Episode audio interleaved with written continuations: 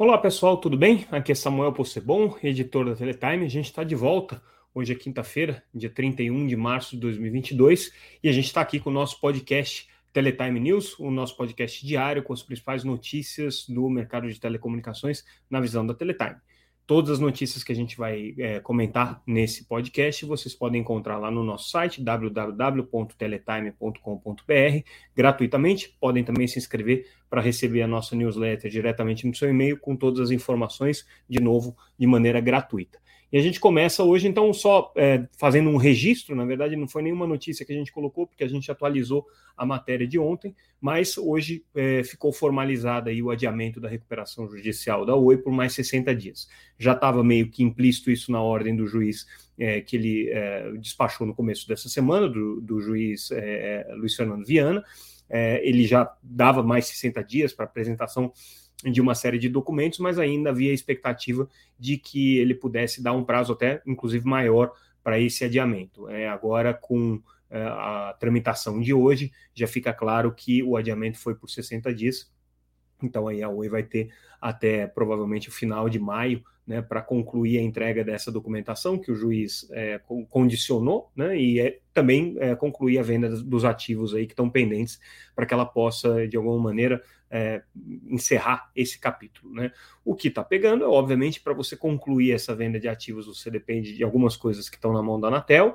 A, a Anatel deve ter uma, uma primeira reunião é, de conselho diretor em, no mês de abril, na, na próxima semana, é, e com isso já existe a expectativa de que é, o caso da Vital seja colocado à venda. Mas além das questões que dizem respeito à Anatel, a gente sabe que a Oi é, tem também tido que fazer um trabalho interno aí de é, ajustes de toda essa infraestrutura que está sendo vendida é, para que ela possa ir para o novo comprador da maneira mais é, correta e transparente possível. Então significa o quê? Fazer todos os ajustes é, contábeis que precisam ser feitos, fazer os pagamentos aí das taxas e, e das pendências é, que cada um desses elementos aí da infraestrutura da rede é, demanda, né, de, em termos de licenciamento e tudo mais. Então, existe uma burocracia aí para ser cumprida. A Oi está trabalhando aí, pelo que a gente apurou nesse sentido, mas é um trabalho bem complexo, considerando o tamanho da operadora.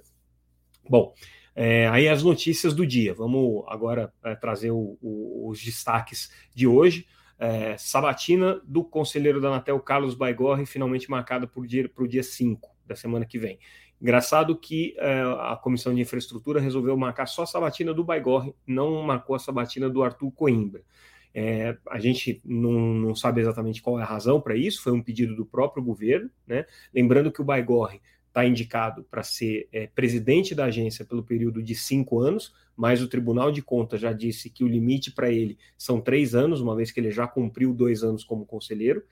E o Arthur Coimbra está indicado para substituir o Baigorre nesse período que falta até é, a conclusão do mandato dele de conselheiro, que é um período de três anos. Então, é, para o Baigorre poder liberar a sua vaga, vamos dizer assim, é, para que o Arthur Coimbra entre, ele precisa antes sair da vaga atual e ir para a vaga de presidente. Então, por essa razão, talvez esteja se colocando a sabatina dele antes. Mas resta o problema: o TCU manteve a cautelar, manteve a decisão anterior de que uh, o Baigorre ele pode sim ser nomeado para a vaga de presidente, desde que não com mandato superior a três anos. Como que isso vai ser resolvido dali para frente, a gente não sabe. É, se ficar é, tudo do jeito como está, é, provavelmente ele vai sair em novembro de 2024, juntamente com o Arthur Coimbra, então as duas vagas vão se liberar em 2024 é, vai ser uma situação um pouco, um pouco esdrúxula, porque daí o próximo presidente da Anatel vai ter um mandato de só dois anos. Né? Mas é a confusão que está criada aí, vamos acompanhar os próximos capítulos dessa novela.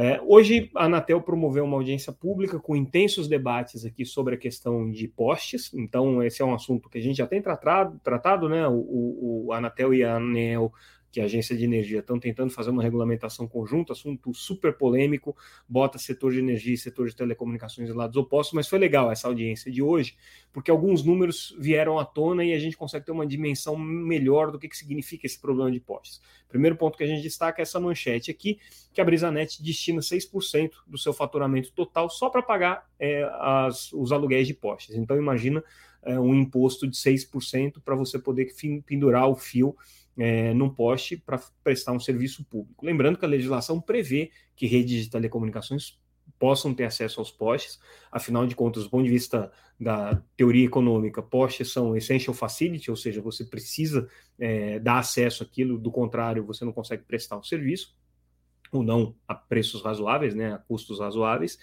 É, só que existe uma polêmica: as empresas de energia é, cobram é, desses postes um valor é, que negocialmente pode ir a números muito mais altos, né? Então você um, tem casos aí de que foram apresentados, inclusive durante essa audiência pública, de empresas que pagam cerca de 14 reais por poste, tem empresas que pagam muito menos, centavos, depende muito do tamanho da empresa, do contrato, de quão antigo é esse contrato. No caso especificamente da Brisanet, 6% do faturamento deles é, vai para postes, e, é, e, a Brisanet é uma das grandes empresas, é uma das empresas que tem uma grande quantidade de contratos, claro, não é uma concessionária, não é uma empresa com milhões de clientes, mas a Brisanet já é aí uma, uma um, um, player relevante dentro dos players regionais, que é onde o problema dos postes está pegando mais, tá? É, os pequenos provedores, provedores de internet, que hoje têm 40%, 45% dos acessos banda larga no Brasil, estão é, muito vulneráveis nessa negociação, porque são empresas pequenas negociando com gigantes de distribuição de energia.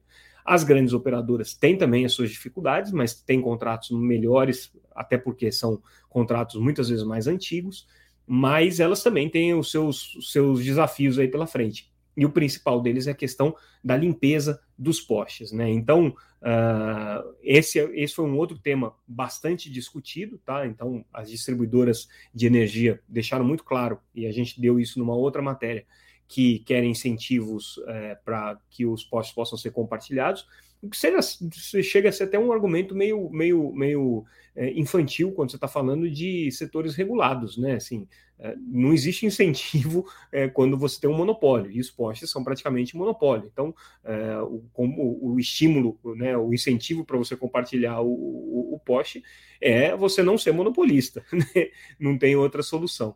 É, mas, enfim, esse é o ponto das empresas de energia, até defendido de certa maneira pela ANEL, dizem que do ponto de vista econômico precisa ter incentivos para isso e tudo mais.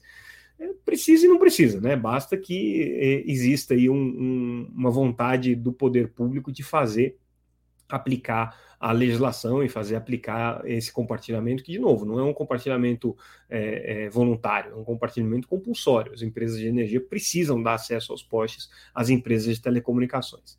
Mas aí a Anatel também apresentou um estudo que eles fizeram, uma análise que eles fizeram com relação a quanto que é, as empresas, as operadoras de telecomunicações gastam com postes. E aí essa outra matéria que a gente traz, traz esse número, são 3 bilhões de reais na estimativa da Anatel. É um número bem diferente de um estudo que a BTG fez na semana passada, a gente até noticiou isso aqui, que apontava aí um gasto de mais de 12 bilhões de reais pelas operadoras de telecomunicações em aluguel de postes. São diferenças metodológicas, a Anatel faz uma conta que não considera o valor de referência que a, que a BTG aplicou e nem considera é, todos os postes, ela considera é, dentro do, do, do universo é, das empresas. Uma negociação livre, em que você tem valores muito altos, mas você também tem muitos valores que são bem mais baixos, né?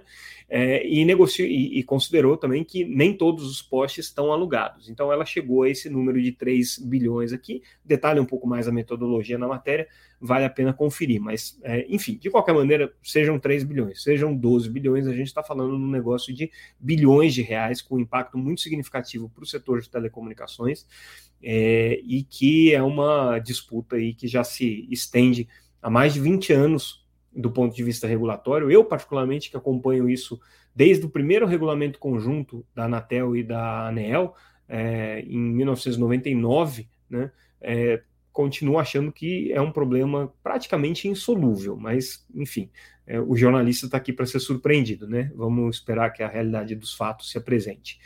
É, Tá ainda nesse tem, nessa temática dos postes, né? É, a gente também traz a notícia de que a ANEL uh, foi criticada pelas operadoras de telecomunicações ao dizer que ela, ela teria poder para fixar sozinha os preços é, dos postos compartilhados. As, as, empresas de telecomunicações não querem isso, elas acham que essa fixação tem que levar em consideração também o lado das empresas de telecomunicações. E daí a gente viu é, alguns argumentos que foram colocados já durante a consulta pública é, da, da ANEEL serem repetidos. Até o COMP, por exemplo, é, propondo aí a criação de uma figura neutra, de uma entidade ou de uma empresa neutra para exploração desses ativos de postes que podem ser compartilhados entre as empresas. Né? É uma ideia interessante, é, mas o que a Telcomp defende é que essa, essa empresa neutra né, é, faça toda essa, essa análise de compartilhamento a preços de custos, ou seja, não seja uma empresa que seja criada para ter resultados, para ter lucro em cima do compartilhamento de postes. Aliás, o setor de telecomunicações é muito. É, é, talvez seja até o único ponto aí que tem uma certa convergência entre é, distribuidores de energia e de empresas de telecomunicações, que é, é pedir para que esses, é, essas receitas oriundas aí do aluguel de postes não sejam usadas para modicidade tarifária, ou seja, para reduzir o valor da conta de energia, mas sim sejam utilizados para otimizar essa infraestrutura de postes e o compartilhamento dessa infraestrutura.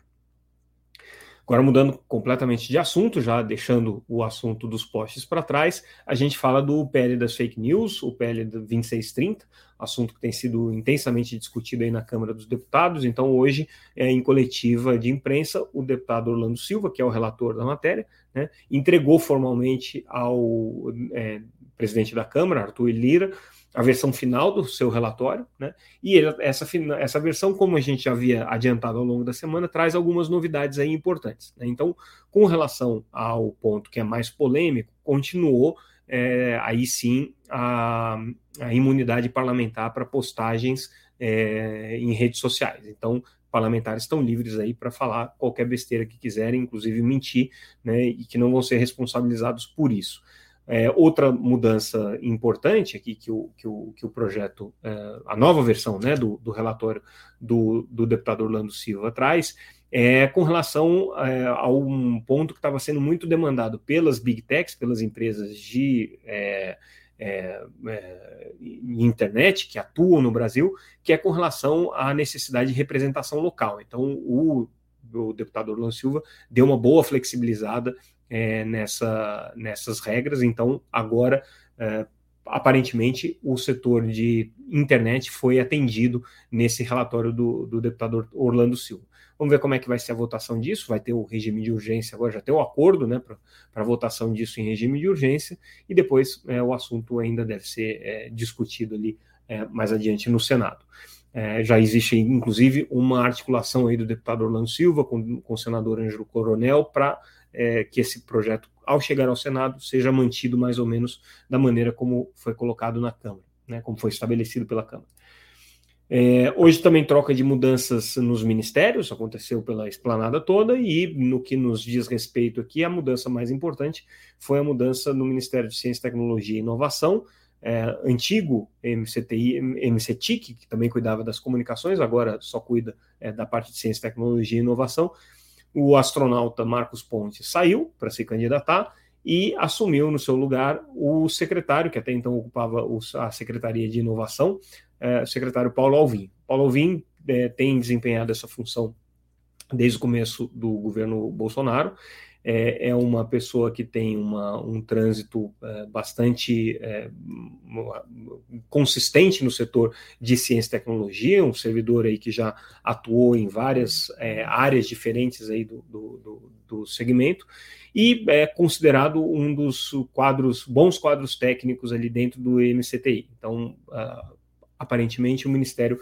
fica em boas mãos com o Paulo Alvim. A gente deseja boa sorte aí nessa, nesse nessa sua gestão, que é uma gestão curta, né, até o final do governo, né, depois, a depender dos resultados das eleições, é, a gente vai ver a continuidade desse governo, mas num novo mandato ou um novo governo. De qualquer maneira, a tendência quase sempre é de você ter trocas ali de ministérios, principalmente nesses casos dos interinos, né? ainda mais o MCTI, que é um ministério importante ali da esplanada.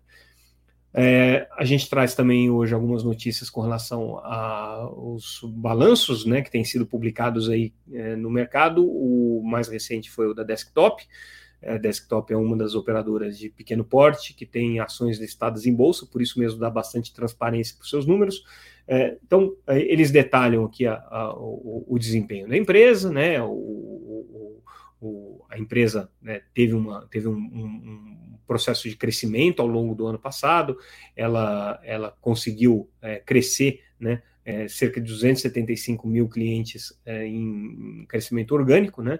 É, e, aliás, 123 mil clientes em crescimento orgânico e 275 mil em aquisições. E o que ela diz aqui, o CEO da empresa, o Daniel Alves, coloca, é que existe a possibilidade aí de, dela, dela é, adquirir novos provedores ao longo desse ano. Tem aí pelo menos oito que estão em, em, em, vias de serem adquiridos pelo desktop no processo aí de compra. Então, a empresa tem planos aí de continuar crescendo. É, a gente traz também uma notícia importante com relação ao resultado do Grupo Globo.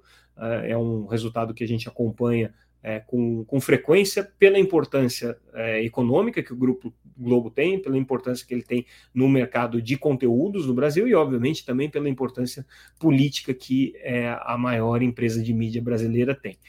O que, que a gente destaca?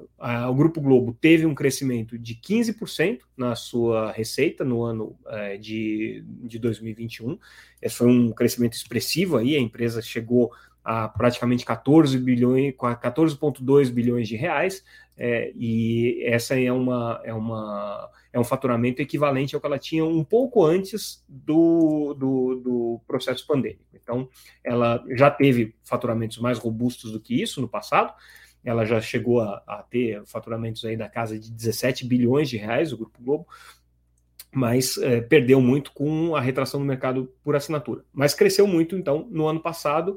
É, se isso se deveu a uma recuperação econômica importante do, do, da economia, né, principalmente no mercado de mídia, né, porque as atividades retomaram e aí o mercado de mídia voltou a funcionar. Voltaram também os grandes eventos, então, Olimpíadas que tinham sido adiadas de 2020 para 2021, Campeonato Brasileiro que tinha sido postergado, campeonatos é, esportivos é, de, de menor porte, mas também relevantes para o faturamento publicitário da televisão, né, alguns eventos é, é, é, é, especiais, gravações, novelas que também ficaram suspensas no ano de 2020, tudo isso voltou. Então o faturamento da Globo cresceu, cresceu de maneira expressiva. Porém, é, cresceram também muito os custos, né? E isso significa que a Globo, é, que já vinha com custos é, elevados e tendo que enfrentar resultados operacionais negativos, né, mas ela conseguia manter um lucro ao final com os resultados financeiros também. Pela primeira vez na sua história, ela registrou prejuízo. Então, a, a, a Globo, em 2021, teve um prejuízo de 174 milhões de reais, coisa que nunca tinha acontecido. Justificativa da empresa é justamente essa: retomada dos investimentos, retomada é, das, da, é, dos compromissos que tinham sido suspensos em 2020, aumento dos custos, tudo isso levou a esse prejuízo. Mas é a primeira vez que a Globo apresenta prejuízo propriamente dito. É, isso significa que a Globo está falida, a Globo vai quebrar, a Globo está acabada, e, e, como dizem os apoiadores do governo, Globo lixo é, é, vai morrer? Não. É, a Globo ela está muito longe disso, ainda é uma é primeiro, é o maior grupo de mídia é, da América do Sul, sem a menor dúvida, rivaliza ali com a Televisa é, muito próximo na América Latina, um dos maiores grupos de mídia do mundo, tem um faturamento muito relevante e mais importante do que tudo isso, tem é, muito dinheiro em caixa para continuar mantendo a sua estratégia de investimento, principalmente no crescimento no streaming com o Globoplay.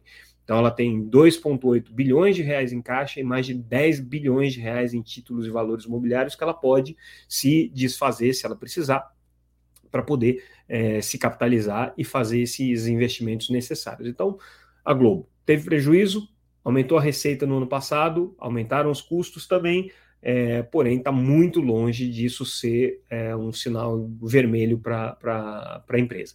Um ponto que eu gosto de chamar a atenção é que ela deixa muito claro nos, nas notas de rodapé do balanço da Globo que não existe nenhum risco do ponto de vista jurídico, legal, dela não conseguir ter os seus contratos de concessão renovados. Eles vencem esse ano, vencem em outubro, no mês da eleição, é, os contratos, os principais contratos de concessão da TV Globo, Existe sempre uma ameaça, que já foi verbalizada pelo presidente da República em várias ocasiões, de que as concessões podem não ser renovadas se a Globo não tiver com tudo em dia, se não tiver tudo certinho.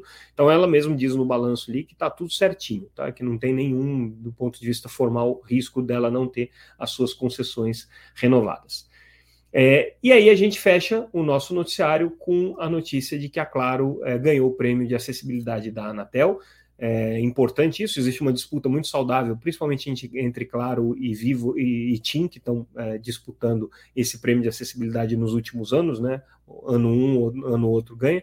É, a Claro, esse ano foi a agraciada, é um prêmio que a Anatel dá que é legal, valoriza esse, esse tipo de iniciativa das operadoras de tornarem os seus serviços mais acessíveis é, a, a, população com necessidades especiais, e a Claro esse ano se destacou. Então, legal aí da iniciativa da Anatel e parabéns para Claro por esse prêmio.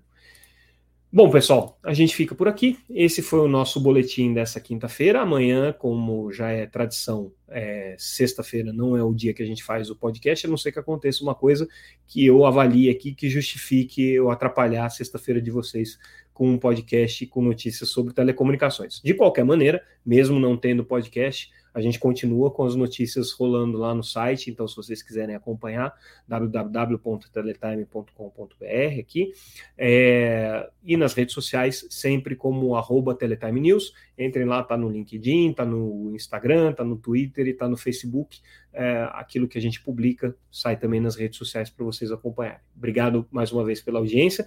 Semana que vem, é, Teletime e Mobile Time organizam um Fórum de Operadoras Inovadoras, um evento super legal que a gente realiza em São Paulo. Pela primeira vez vai ser, pela primeira vez desde que começou a pandemia, né? Vai ser um encontro presencial, a gente retoma aí as atividades presenciais. É, então convidamos a todos que tiverem interesse é, para conhecer, entre lá no site da Teletime, na parte de eventos, é, tem um link lá para pro, a programação, é, e ainda dá tempo de se inscrever. O evento acontece nos dias 5 e 6 da semana que vem, 5 e 6 de abril. É isso, pessoal. Ficamos por aqui. Obrigado mais uma vez. Tchau.